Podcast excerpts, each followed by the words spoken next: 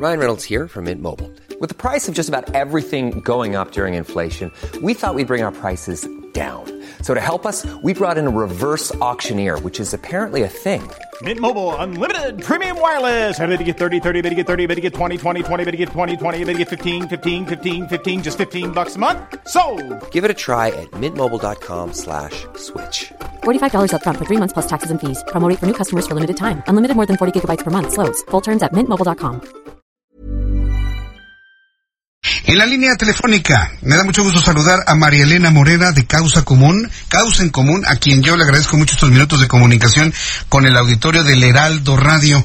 María Elena Morera, qué gusto saludarla, bienvenida, muy buenas tardes. Igualmente, Jesús Martín, me da mucho gusto saludarte y pues sí es terrible que los Sí. mexicanos nos dediquemos a prejuzgar, ¿no? Independientemente de que sea culpable o no, creo que todos tenemos derecho a un juicio justo. ¿No? Y es indignante lo que pasó con esta chiquita. Sin embargo, eso no quita que podamos tener la serenidad para que se haga un juicio y que sea la justicia quien juzgue y no nosotros en la venganza. Es que ese es el problema, estamos en un punto en donde la sociedad está en los límites de la desesperación ante la falta de operancia. No es una justificación, María Elena, yo estoy completamente de acuerdo con que las cosas tienen que resolverse finalmente en estos caminos, pero estamos ante una sociedad al límite, estamos ante una Sí, sociedad sí, por supuesto. completamente estamos harta. hartos, ¿no? Esa- estamos esa es la hartos de todo lo que Sí. nos está pasando, estamos es. hartos de no tener fiscalías que nos respondan, de, de tener jueces que muchas veces se ponen a modo, de tener policías que no estén bien preparados. Eh, eso definitivamente lo comparto con toda la sociedad. Sin embargo, si ya nos ponemos a ver más allá de lo que nosotros, o sea, de lo que cada uno de nosotros ha sufrido por estas faltas del Estado, pues sí estamos en el riesgo de que al rato, pues la justicia por propia mano sea la que mande en el país. Y creo que estamos a pocos pasos de llegar a eso. Si a eso le sumamos la cantidad de personas que tienen armas de fuego, pues el asunto se vuelve todavía más preocupante. Ya, uno, ante esos eh, límites y hartazgo, que alguien tenga un arma de fuego y empiece a hacer justicia por su propia mano, es realmente preocupante, Marilena. Así es, y mira, el otro día platicaba con unos amigos que piensan que todos deberíamos estar armados y si tú te pones a ver, o sea, es que hay México es tan distinto Sí. y tan variado, ¿no? Que hay lugares donde verdaderamente no hay Estado, ¿no? Entonces, ¿cómo le dices a esa gente, no, pues no debes de estar armado, ¿no? Sin embargo, otros vivimos en ciudades como la Ciudad de México, que imagínate si estuviéramos armados y con la polarización y la violencia que hay hoy en día, bueno, pues te pasas, te pasas enfrente de un automóvil y, y posiblemente te disparen. Entonces sí estamos viviendo una situación muy compleja y creo que debería de haber un llamado desde el presidente de la República a la paz, a la no polarización y que empecemos a pensar qué necesita México para realmente volver a ser un país en paz como lo fue durante mucho tiempo. Yo, yo lo que estoy empezando a creer, Marilena Morera, es que ese llamado a la paz, ese llamado a la unidad, no lo va a hacer el presidente de la República, ha sido el primero en polarizar, tenía en sus manos la posibilidad de unirse al reclamo de todos los grupos femeninos, feministas, en contra de la violencia a través de este llamado a un, un día sin mujeres, y por recomendaciones Sí, a de alguien... esposa, ¿no? Pues, pues, sí, Claro, pero ¿qué es lo que hace? Beatriz lo pudo haber hecho perfecto, Pero- Beatriz ayer se había sumado y luego, ¿Y luego dijo no? que siempre no.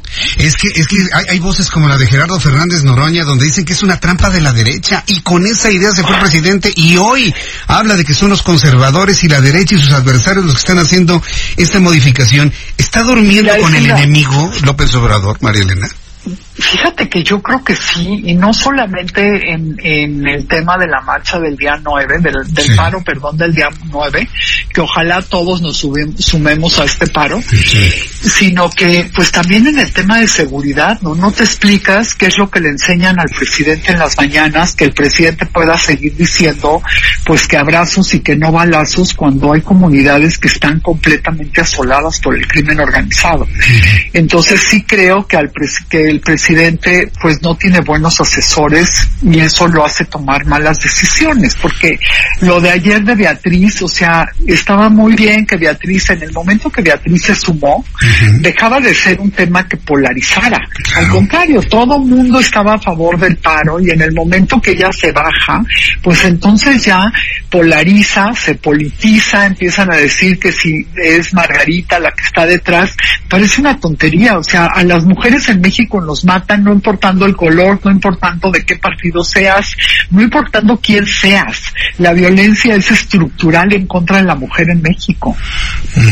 Ahora, eh, eh, el asunto ha generado confusión. Hay personas que no saben qué hacer, si ir con un, moño blanco apoyando a López Obrador o apoyando a las mujeres.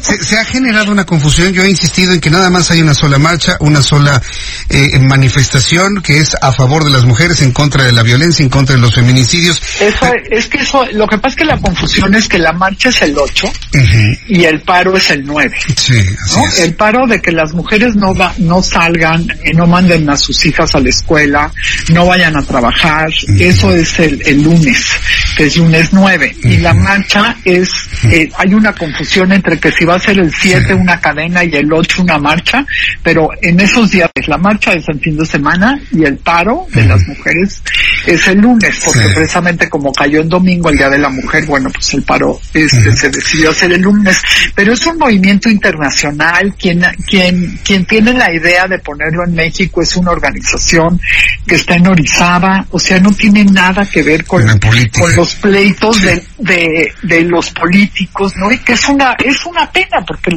este, ciertamente el problema de la violencia contra la mujer no inició en este sexenio, pero sí el presidente está exacerbando los ánimos al irse en contra de las mujeres, de las feministas. Y me parece que aquí es muy importante, Jesús Martín, y si me das oportunidad de decir qué significan estos feminicidios, ¿no? Porque alguien el otro día me alegaba y me decía, bueno, este, sí hay 10 feminicidios al día, pero matan a 90 hombres.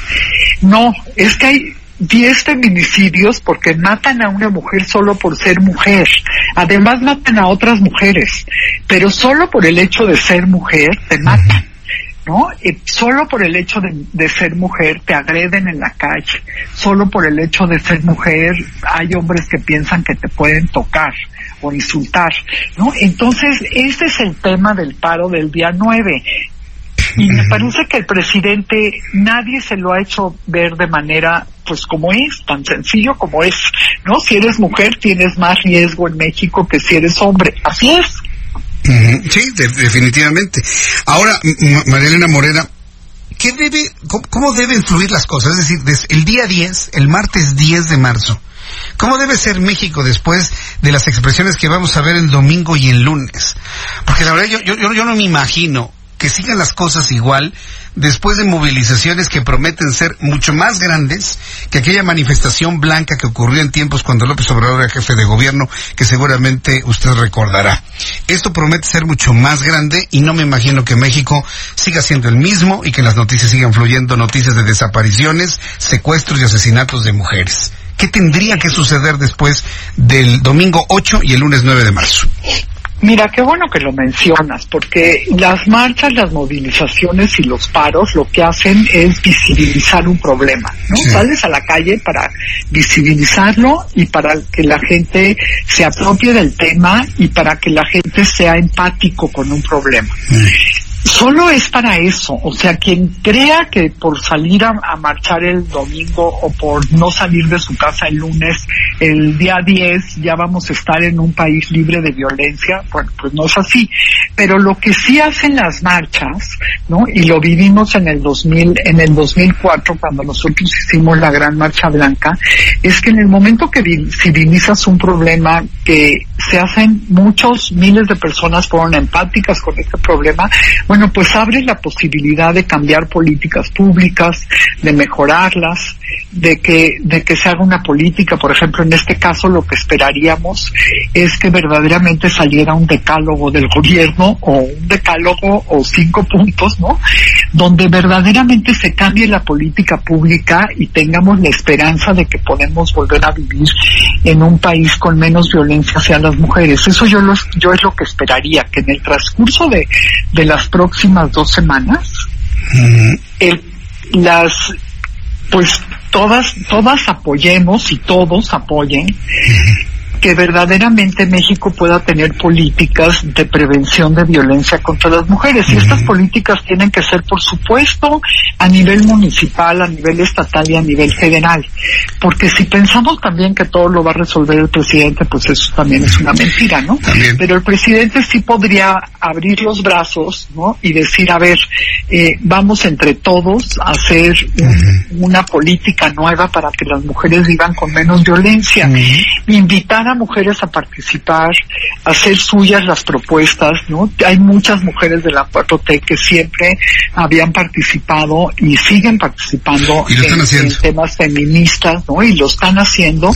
Entonces creo que creo que el presidente tiene grandes mujeres cerca que le podrían ayudar a hacer una política verdadera en contra de la violencia contra las mujeres, pero él debe de entender que sí es un o sea, sí es un problema el que tenemos a México, en México y no basta con decir con que ya nos vamos a querer mucho y vamos a tratar bien a las mujeres. No, es eso. No, no es eso. Pues Marilena Morera, la próxima semana volvemos a platicar, la, la semana de la misma marchas, manifestaciones, lo, lo, volvemos a platicar y yo quiero agradecer mucho estos minutos de conversación, de elementos de juicio para el público que escucha El Heraldo Radio. Muchas gracias, María Elena. Al contrario, gracias a ti, un abrazo a todos y buen fin de semana. Buen fin de semana. Es Marielena Morera Mitre. Ella es activista, conferencista, columnista, líder de opinión en nuestro país, presidenta de Causa en Común, hoy con sus comentarios sobre estas manifestaciones y la posición política que hay en México. Cuando son las seis de la tarde con 55 minutos,